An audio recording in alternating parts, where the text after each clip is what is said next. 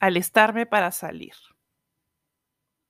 No solo era cambiarme la ropa las veces que sean necesarias, sino después examinarme exhaustivamente. Al final, cuando había decidido con qué ropa iba a salir, iba hacia cada espejo de mi casa. Y en cada espejo me revisaba. Me miraba de perfil, me miraba de costado, me miraba la panza, me miraba las caderas. Y cuando creía que ya, me iba al siguiente espejo.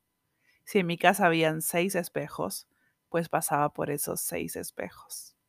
En mi casa la broma era, ¿por cuántos espejos pasará Jimena antes de salir? Para ellos lo vivían como una broma. Hoy me doy cuenta que había algo mucho más profundo y doloroso ahí.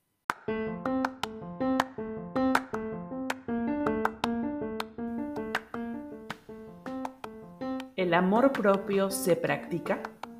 Claro que sí. Es como ese músculo que vamos fortaleciendo, pero en este caso necesita de autocuidado, de aceptarte, tener compasión contigo y sobre todo conocerte. Yo soy tu host, Jimena, The Body Love Coach. Vamos a practicar el amor.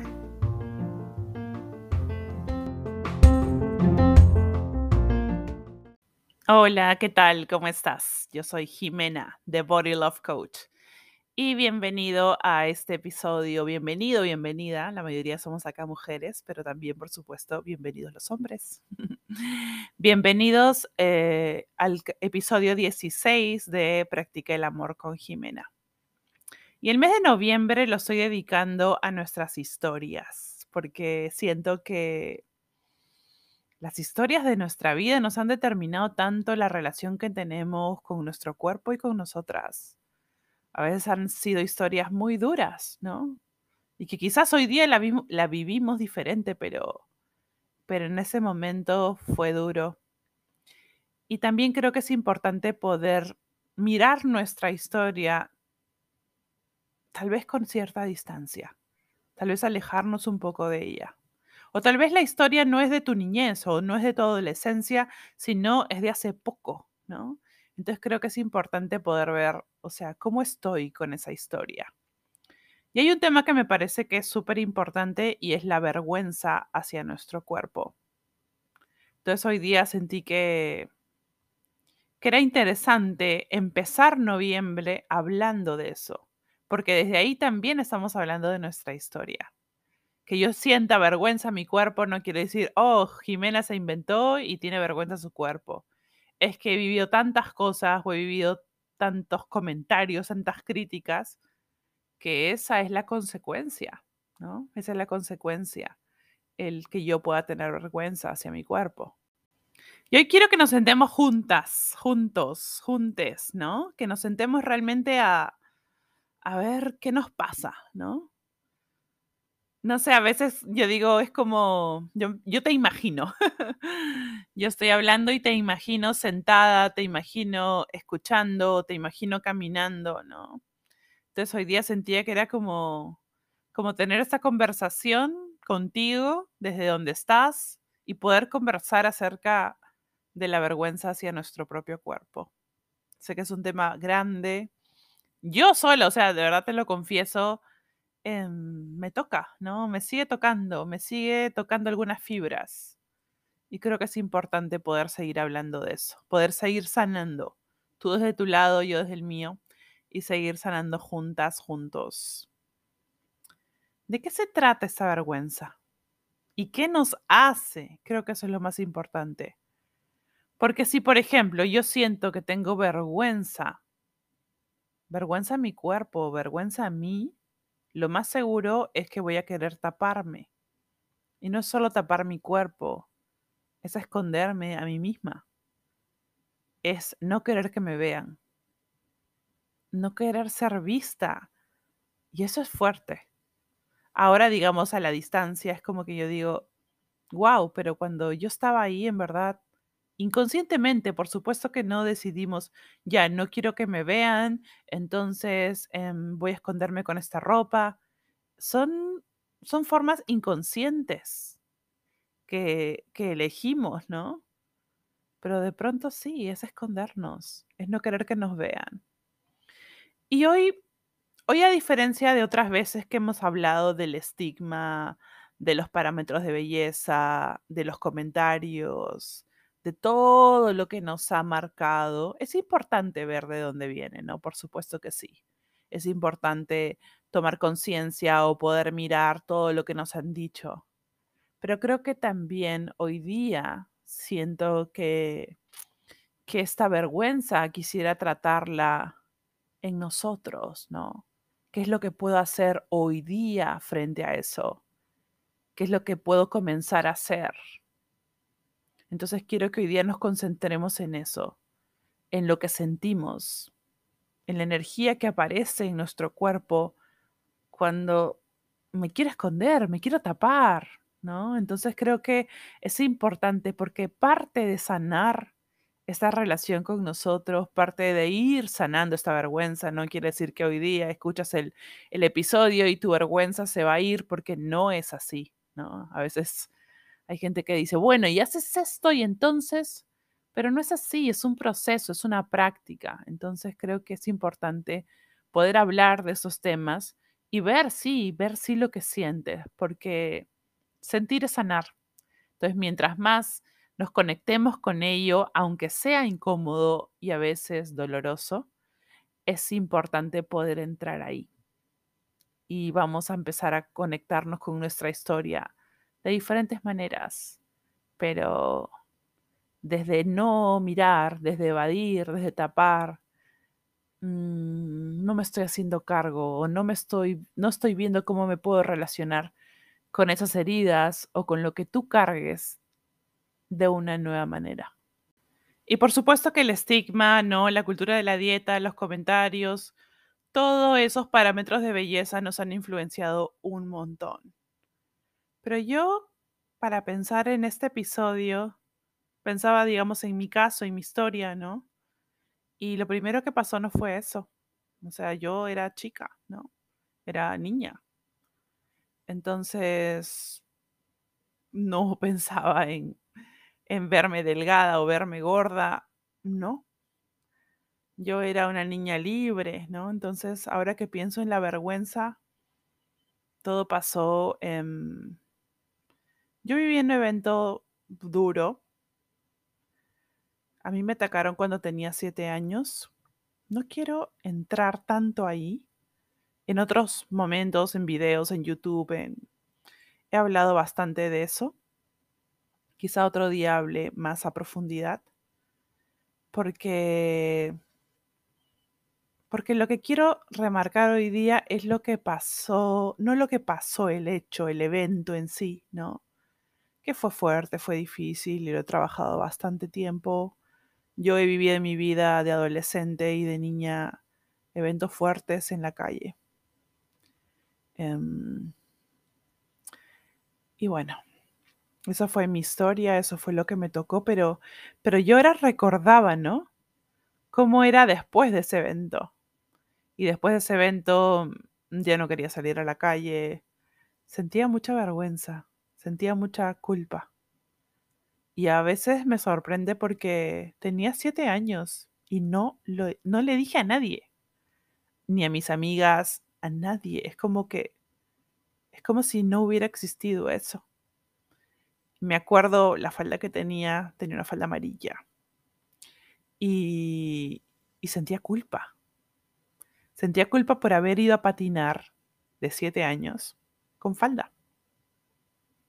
Sentía mucha culpa. Y me lo callé. Me lo callé años, años, de años, de años. Entonces creo que es importante ver cómo son eventos externos a nosotras, ¿no? En mi caso, ¿qué culpa tenía una niña jugando con sus amigas, ¿no? Y de que de pronto venga un tipo, ¿no? Y la ataque de esa manera. No. Hoy día lo puedo ver, ¿no? pero en ese momento no lo podía ver. Entonces creo que es importante ver que no sé lo que te pasó a ti. Si fue un evento así, si fue un evento peor, no sé. A veces yo creo que no es tanto de si es el evento más suave o más fuerte, sino en lo que nos tocó a nosotros y lo que nos pasó en relación a eso, ¿no? Entonces creo que es importante ver que sea lo, si te dijeron algo, si te maltrataron, lo que haya sido, es un evento externo a ti. Es algo afuera de ti. Y quizás esos, esos eventos, esas cosas que nos pasaron, nos hicieron pensar que había algo malo en nosotras. Y yo sé que hablar de esto es incómodo. O sea, te lo digo que de estos eventos yo ya he venido hablando por años. Em, no sé hace cuántos años empecé a hablarlo, pero desde ahí empecé a contarlo y a contarlo y a contarlo.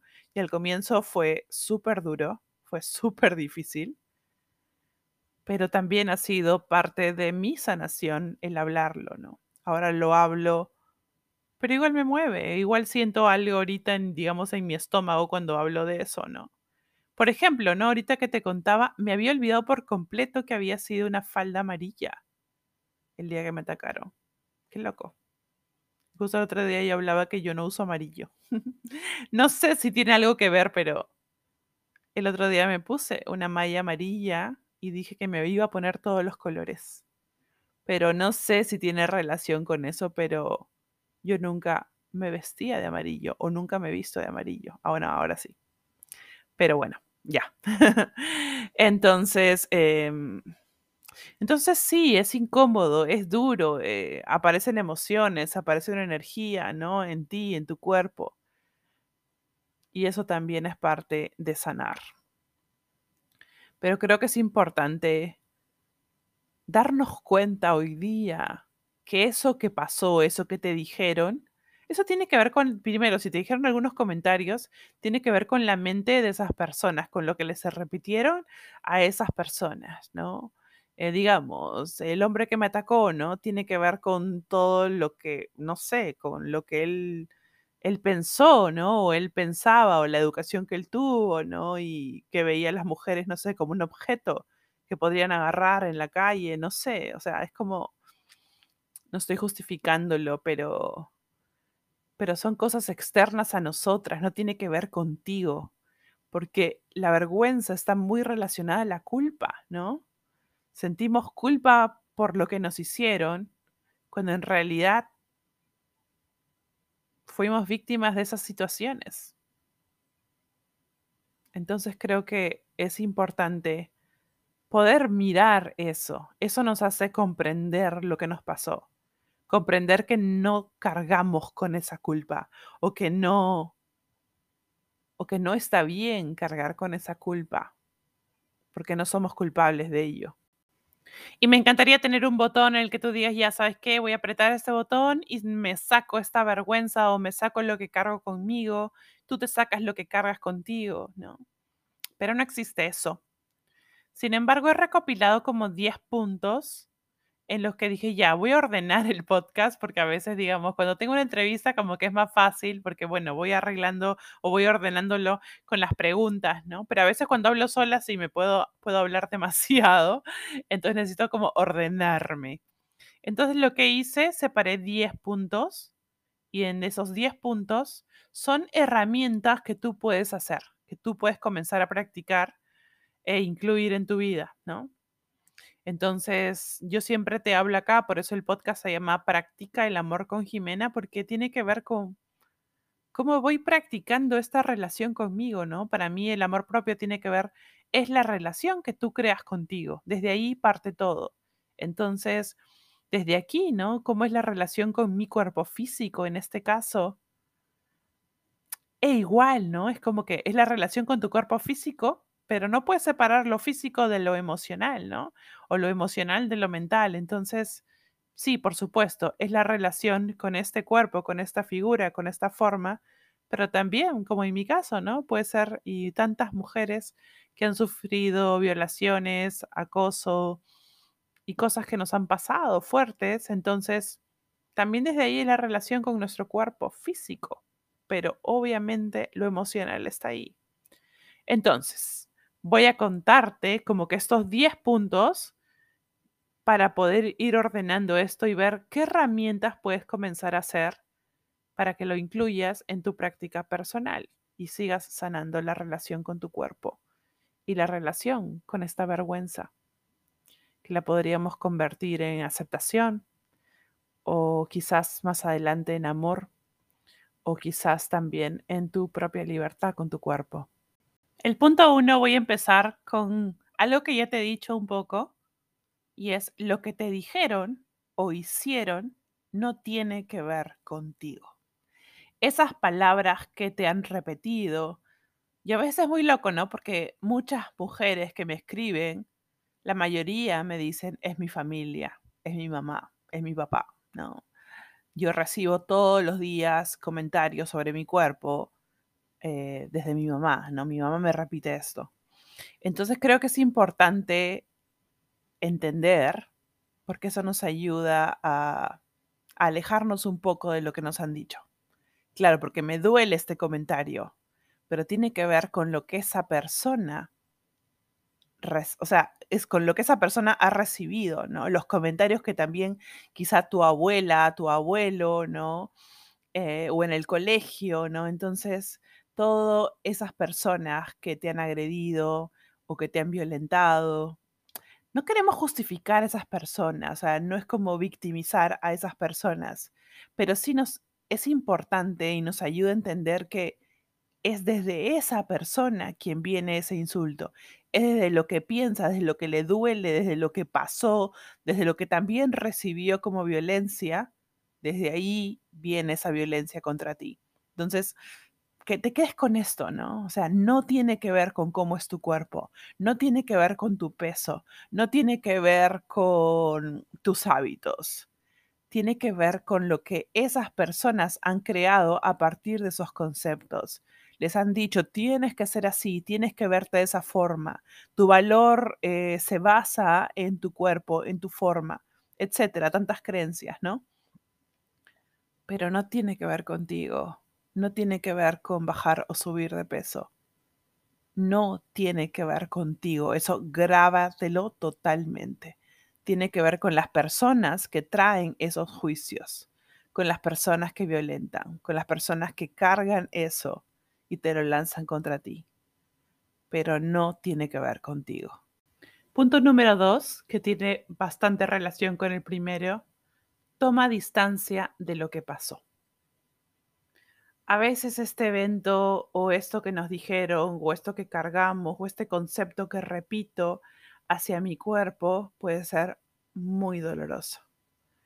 Pero para yo poder decir, a ver, esto que estoy repitiendo, esto que estoy trayendo a mi cuerpo como verdad, ¿es verdad?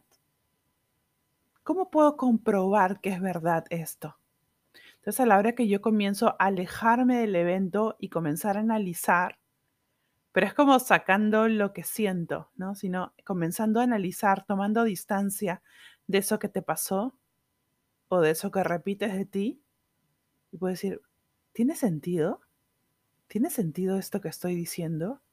Por ejemplo, en mi caso, ¿no? Cuando yo repetía que tengo la culpa de lo que me pasó a mis siete años, tenía vergüenza era culpable por haber usado una falda para patinar a mis siete años. ¿Tiene sentido eso? Entonces, poder analizar también racionalmente, ¿no? Yo que, yo que siempre te digo, incluye el cuerpo, incluye el cuerpo, incluye el cuerpo. También, ¿no? Incluir la mente y poder pensar, ¿tiene sentido esto que estoy repitiendo? Si esto se lo diría a otra persona, ¿tendría sentido? Porque a veces cuando es solo de nosotras, de nosotros, es como que nos podemos decir de todo, ¿no? Y tiene sentido decirnos de todo porque somos los culpables y los peores de todo. Pero cuando comienzo a analizar esa misma agresión, esa misma característica, pero en relación a mi mejor amiga, en relación a mi hermana, en relación a alguien que quiero mucho, ya no tiene sentido cuando mi hermana, cuando mi amiga se comienza a agredir, se comienza a insultar, yo digo, no, o sea, no tiene sentido. Y le puedo hacer ver que lo que está diciendo no es una verdad. Entonces, tomar distancia de ese comentario, tomar distancia del evento, tomar distancia de eso que estoy repitiendo constantemente, me permite mirar el evento desde otras aristas, desde otros puntos de vista, dándome cuenta que hay una creencia ahí, ¿no? Como una raíz de lo que estoy repitiendo. Cuando digo creencia me refiero a una idea, ¿no? Que quiero sustentar. Quiero sustentar que que, por ejemplo, ¿no? Cosas que a veces nos dicen a las mujeres, ¿no? Por la ropa que tenías, entonces estabas provocando, ¿no? Entonces, eso no tiene ningún sentido, ¿no? O sea, a veces nos han pasado cosas muy fuertes y yo he estado en un buzo holgado. Entonces, es como que, entonces, si yo estoy sosteniendo esa creencia como una verdad, me puedo dar cuenta que no, que es ilógico, que no tiene sentido, que es comprobable. Podemos comprobar que es falso. Entonces, a la hora que nos alejamos del evento, podemos mirar otras partes de ese evento, otras formas de acercarnos a eso. El punto número tres, ¿de qué mensaje me sigo nutriendo? ¿Qué ¿A quiénes sigo en las redes sociales? ¿Qué relaciones tengo en el sentido en que recibo comentarios todo el tiempo, ¿no? En tus relaciones de amigos o familiares. Entonces es súper importante en ese sentido ser consciente de a qué le estás dando espacio. No estás poniendo, digamos, límites. Estás siguiendo redes sociales con contenido que habla sobre, digamos, la cultura de la dieta o mensajes que hablan sobre hacer vergüenza hacia los otros cuerpos o que se pueden burlar de ciertas imágenes corporales entonces es súper importante que seamos conscientes de lo que estamos consumiendo, porque todo eso influye en ti. A veces tú dices, ah, ya, pero voy a escuchar este chistecito. No, toda esa información es lo que te estás nutriendo estás recibiendo esa información. Entonces, así sean las personas que estás siguiendo, o sea, chequea en tus redes sociales y si ves un mensaje que no está alineado con lo que tú estás creando en la relación contigo, elimina a ese contacto, bloquea información o mensajes que no está yendo en relación a lo que estoy creando con mi cuerpo. Y por ejemplo, si me dices, ay, pero no puedo eliminar a mi familia, ¿no? Entonces, pero, pero sí puedes darte una distancia si puedes poner, digamos, una distancia con esa persona o puedes decirle, no quiero que me hables sobre mi peso, no quiero que me hables sobre mi cuerpo. O sea, tú definitivamente puedes poner límites con esas personas, decirles, no me hables de eso. Decirle a una persona, no, no quiero hablar sobre esto. Entonces, tú pones esos límites y es muy importante que lo pongas. De qué te nutres, pero también los límites que pones eh, con personas, con vínculos que no van y que no te suman en este camino de reconciliación con tu cuerpo. Este punto 4 me parece súper importante y tiene que ver con la aceptación. Aceptar lo que te pasó y las influencias que has tenido. A veces siento que estamos mucho tiempo peleándonos con lo que nos pasó o peleándonos con esos comentarios. Y yo sé que no te puedo decir aprieta un botón, acepta. Por supuesto que la sanación es, es un proceso, ¿no? Pero siento que es súper importante el poder aceptar que eso sucedió. Aceptar que esas personas me dijeron esas cosas o me hicieron cosas que me dañaron, que no me gustó, que fue difícil, que fue fuerte. Pero a la hora que yo comienzo a aceptar todo esto que me sucedió, aceptar todo esto que he vivido, que me relaciono con estos eventos de esta manera, aceptar que me cuesta, aceptar que no me gusta, aceptar que todo eso generó en mí pensamientos sobre mi cuerpo, generó en mí el hecho de avergonzarme, el hecho de querer esconderme. Entonces, a la hora que digamos, acepto que todo eso ocurrió, no es que yo lo generé, no es que me lo merezco, pero a la hora que comienzo a abrirme a la aceptación, porque a veces es empezar, ¿no? A veces como, ya, me voy a abrir a aceptar. No quiere decir que ya hoy día voy a aceptarme por completo o voy a aceptar eso que me pasó, pero voy a abrirme a aceptar, voy a seguir practicando la aceptación en ese sentido. Entonces, el hecho de que tú comiences a aceptar lo que te pasó, aceptar estos vínculos que quizá tienes con estas personas que te lastiman o que no te hacen sentir bien en relación a tu cuerpo, acepto que estos pensamientos vienen de esas personas y que yo no los puedo controlar lo que ellos piensen o lo que ellos me digan, pero sí puedo aceptar y mirar cómo me siento hoy con mi cuerpo y qué es lo que a partir de que acepto puedo comenzar a crear. En un momento yo te decía, es como que comenzar a cambiar esa vergüenza por aceptación y después quizá más adelante por amor y tal vez por libertad, pero no es algo que se da de un momento a otro o una manera instantánea, pero puedo comenzar a abrirme, abrirme hacia eso, abrirme a vincularme con mi cuerpo desde la aceptación, desde el amor y quizá más adelante desde la libertad. Punto 5. Darte cuenta que lo que has repetido no eres tú en este mes que yo pensaba en, tocar el tema de nuestras historias, ¿no? De las historias que, que hemos vivido. También pensaba, yo no soy mi historia. Yo no soy lo que me pasó. Yo no soy, digamos, cuando fui adolescente en un momento también, me acuerdo que subía por la playa y vino un grupo de chicos y me tocaron. Fue horrible.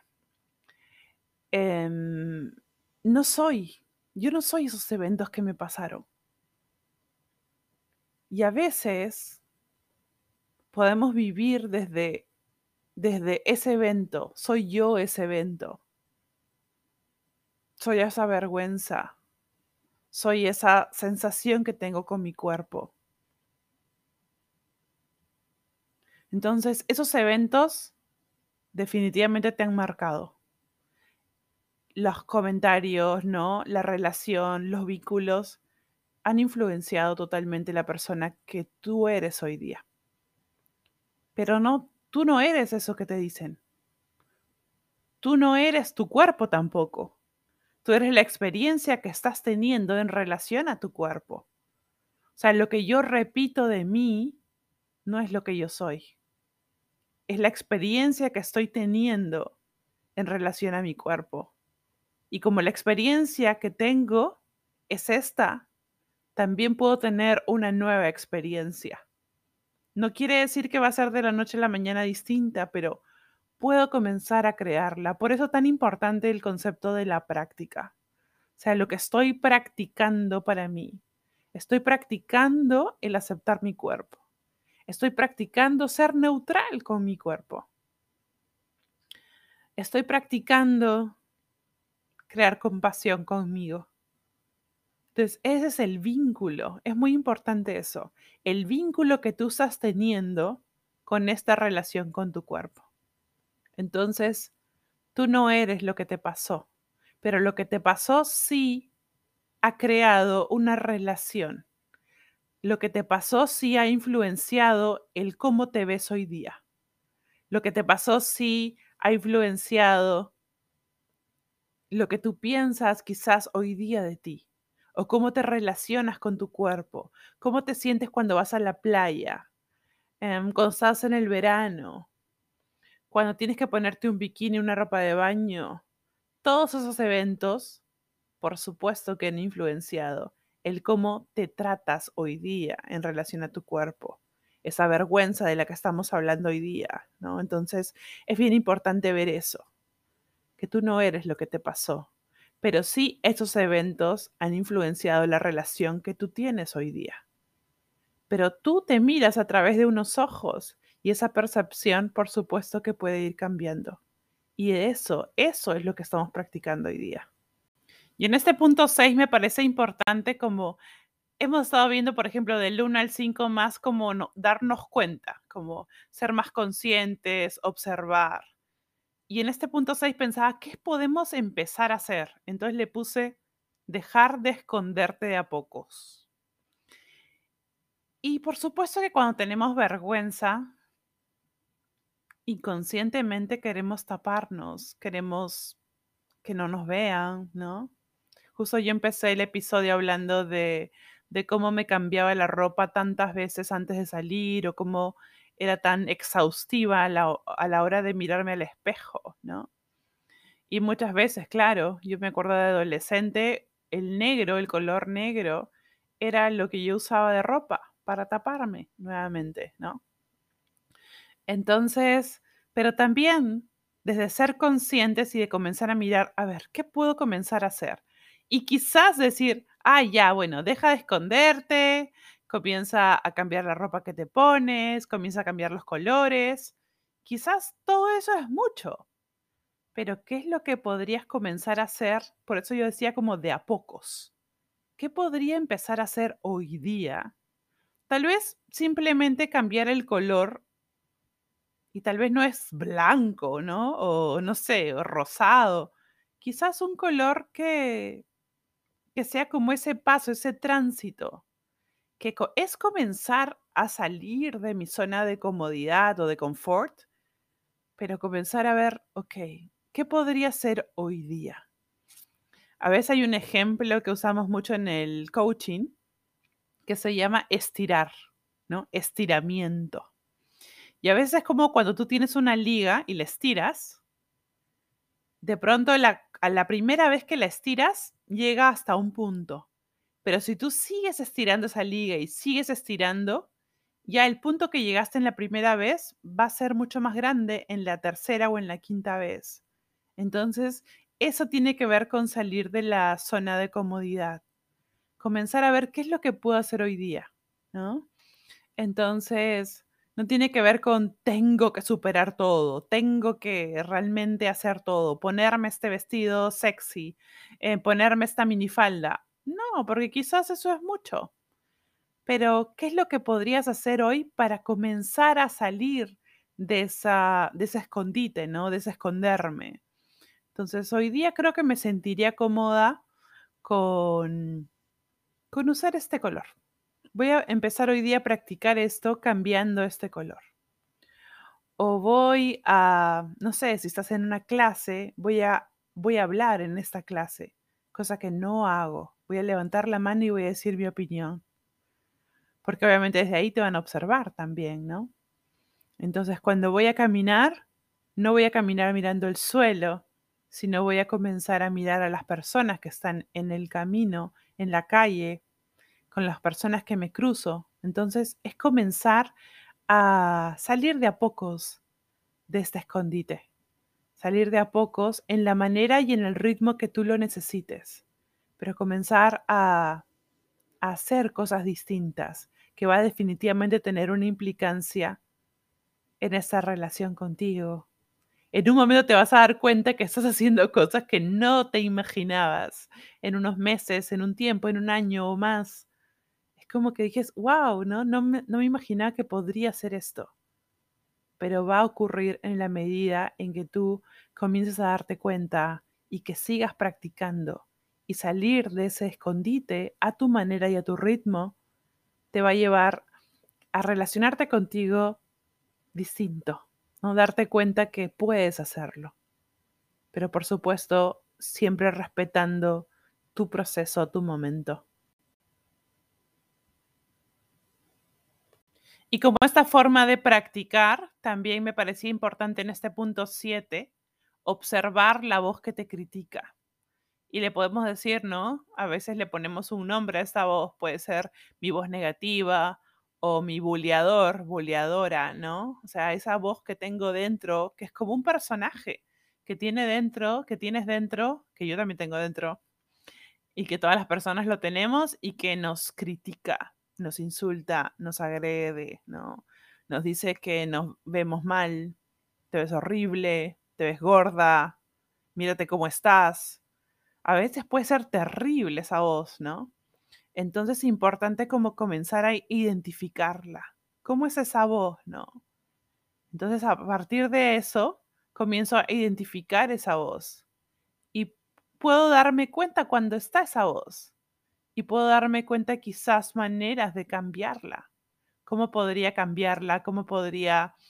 Em, primero es darme cuenta porque a veces escucho personas que me escriben, digamos, en Instagram y me dicen, ¿cómo cambio esa voz? ¿Cómo la elimino? Primero es darnos cuenta cuando está, cuando está esa conversación, cuando aparece esa conversación. Eso es súper importante. Entonces ya la identifico, ya la reconozco, porque muchas veces puede estar en invisible, puede estar en invisible todo el tiempo, pero de pronto comienzo a identificarla, comienzo a escucharla, ya noto cuando estoy en ahí y a veces me quiero quedar ahí. Pero de pronto, en un momento, puedo identificarla, puedo darme cuenta cuando estoy ahí. Y también de pronto puedo pararla. Cuando ya llego a parar esa voz, es un gran avance. Y después va a llegar un momento en que puedo elegir cambiar esa conversación pero identificar y reconocer esa voz. ¿Cómo es esa conversación que aparece? ¿Cómo es esa, esa, esa relación con ese buleador, buleadora? Ponle el nombre que quieras, ¿no?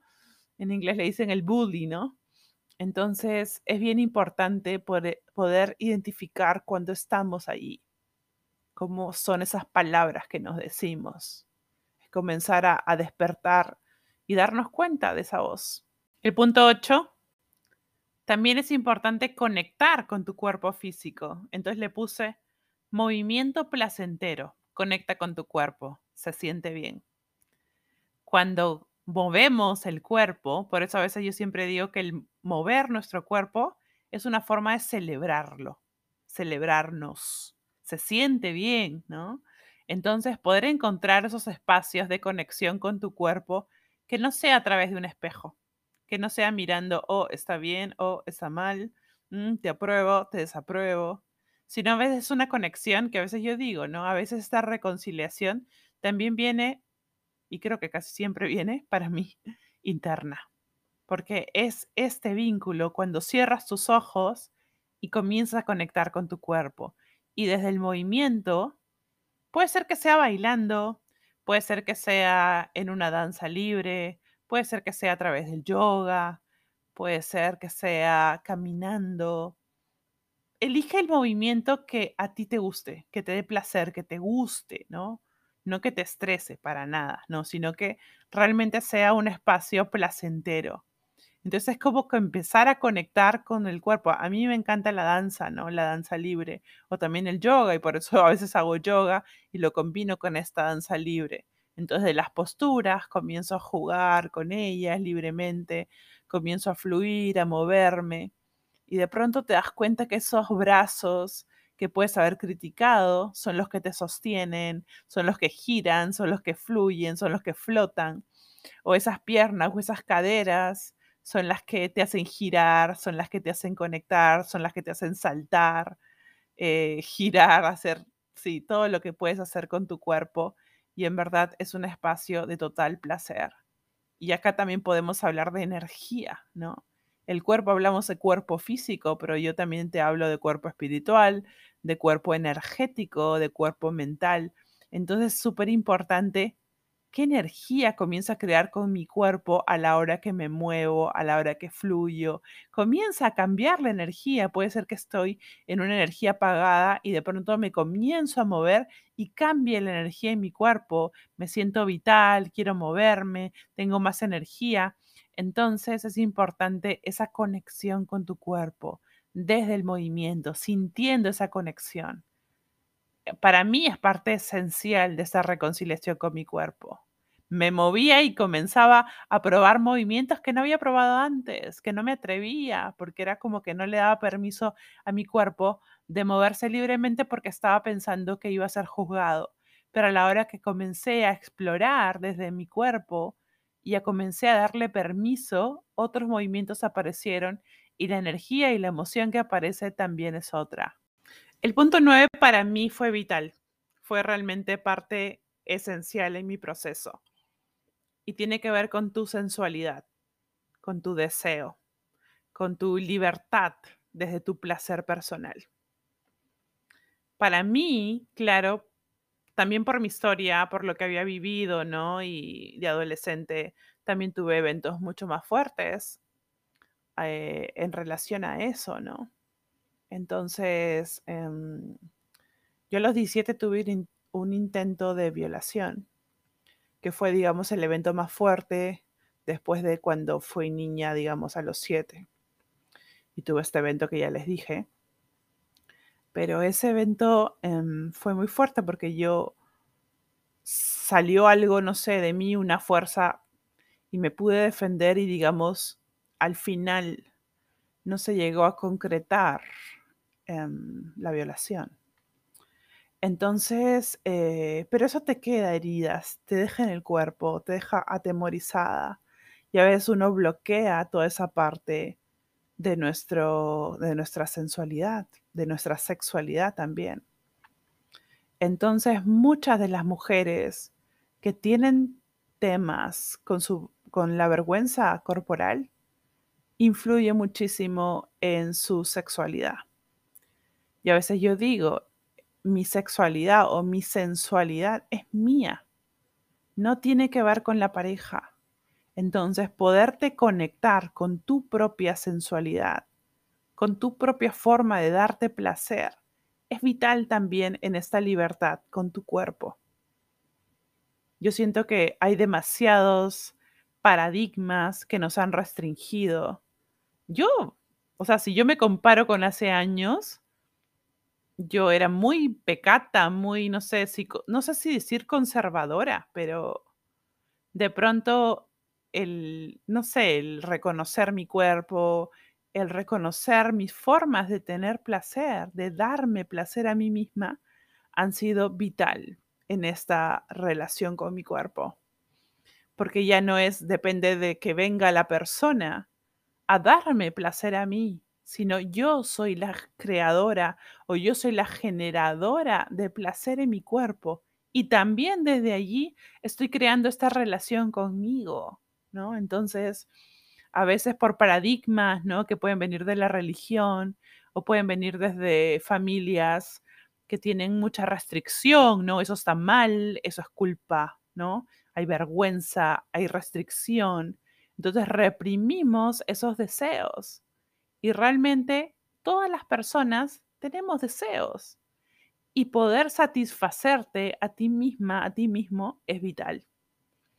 Para mí me parece que es totalmente sano el poder reconocernos. Y cuando nos damos cuenta y nos damos ese permiso de conectarnos también con nuestra propia sensualidad, con, nuestra propio, con nuestro propio placer, con nuestra propia sexualidad, y también vuelvo a repetir, tu sexualidad y tu sensualidad tiene que ver contigo. Tú, para mí, sé que hay otras personas que piensan distinto, pero para mí mi sexualidad es mía. No tiene que ver con yo salir con alguien, no tiene que ver con yo estar en pareja para yo poder hacerme cargo de mi sensualidad, de mi placer. Mi placer para mí es algo vital en mi vida, ¿no? Y no lo sentía. Hace 10, 15 años no lo sentía. Ahora sí, me hago cargo y disfruto de mí estando soltera. Y para mí es vital, es vital en mi vida. Yo ya sé qué es lo que me gusta, qué es lo que no me gusta, cómo darme placer a mí misma. Y eso para mí también es parte vital de la relación con tu cuerpo, del no tener vergüenza, ¿no? Del poder expresarte libremente desde tu cuerpo. Y a veces todos esos eventos que hemos vivido o esas restricciones al cuerpo, anulamos nuestra sensualidad, anulamos nuestro placer. También por tantos paradigmas que nos han repetido. pero eso es tuyo, es tu libertad. Y me parece vital poder conectarnos con ello también. Por eso sentía que tenía que estar presente. Entonces, realmente poder conectarte con tu deseo, poder conectarte con tu libertad, poder conectarte con tu placer, poder conectarte con tu orgasmo, por supuesto que sí. Y el último punto, que es algo para mí vital, porque es algo que lo repito creo que todos los días en las redes, y es práctica. Práctica, práctica, práctica. La práctica a veces creo que, a veces tienen un concepto errado. Práctica piensan que es como si yo hice mi entrenamiento físico hoy día o si hice mi yoga, esa es la práctica. Para mí no es así. Para mí la práctica es extraer lo que estoy practicando, ¿no? Y hay días que la práctica puede ser tomarme un descanso, sentarme en una silla, respirar, y esa es mi práctica. La práctica es lo que estoy haciendo hoy día para crear esta relación conmigo. Entonces, practicar todos esos puntos que he compartido contigo, ¿no? La conversación que hemos generado hoy día. Yo te imagino ahí con tu cafecito o con tu tecito, tomando nota, y, me encantaría que me compartieras, no sé si en las redes sociales, en Instagram quizás, eh, ¿qué te ha pasado con esto? ¿no? ¿Qué te ha pasado con esto? Si te ha hecho sentido, ¿no? Y si tienes alguna duda, que me cuentes, ¿no? ¿Qué es lo que te ha generado duda? Yo creo que lo más importante, y por eso que este podcast tiene que ver con eso, practica el amor no pensando en el concepto de amor propio como el llegar, el me acepto, el ya estoy ahí, sino en lo que estoy haciendo hoy día con todo lo que me está pasando. Porque en la vida nos pasan eventos, nos pasan cosas todos los días. Y es, no sé, es como que ah, de pronto es como que tú dices, ah, ya lo tengo, ya lo logro, ya estoy, me siento en paz, me siento tranquila y de pronto aparece un evento que te mueve el piso, aparece algo que no tenías esperado y de pronto ahí, ¿cómo continúo practicando con todo esto? ¿Cómo continúo practicando con este duelo? Que no lo tenía esperado, se fue esta persona. O que puede ser un, el duelo de una partida de alguien, digamos, una muerte, pero también con una ruptura amorosa, ¿no? Entonces, tenemos eventos todo el tiempo, entonces, desde ahí, desde lo que estoy viviendo, cómo practico la compasión, cómo practico el cuidarme, cómo practico el amor conmigo, cómo practico el priorizarme. Entonces, no verlo como un logro, no verlo como un resultado, sino como esta práctica que elijo hoy día para mí. Así que esto es lo que quería compartir con ustedes ha sido, digamos, un formato creo que diferente. Muchas veces tengo como todo bien escrito, ¿no? Y articulado. Hoy la verdad que he querido fluir más, conectarme de la manera que me salían las palabras. Y para mí también ha, sido una práctica. ha sido una práctica estar desde aquí, ¿no? No diciendo las palabras perfectas, sino las que surgen y las que llegan a mí y las que comparto contigo con mucho amor. Así que esto ha sido hoy. Si te resuena el podcast, si, si, te ha gustado, si estás realmente conectado, entonces yo te invitaría a que lo compartas con alguna mujer, con alguna persona, con algún hombre que sientes que le serviría, que está en ese proceso de reconciliarse, para que vayamos llegando a más personas, que el mensaje vaya y se comparta y que llegue a más personas. También, por supuesto, te puedes suscribir al podcast en Spotify, ¿no? O en Apple Podcasts o en la plataforma que tú elijas y te puedes suscribir ahí, me puedes dejar una review y todo eso nos ayuda para seguir difundiendo el podcast y que llegue a más personas. Me puedes seguir, por supuesto, en mis redes sociales. Siempre estoy como Jimena de Body Love Coach. Así que nos vemos en 15 días. Te mando un abrazo y por supuesto que puedes hacerme las preguntas que quieras en las redes sociales, en Instagram, donde quieras. Y nos vemos la próxima vez. Te mando un abrazo súper amoroso. Chao, chao.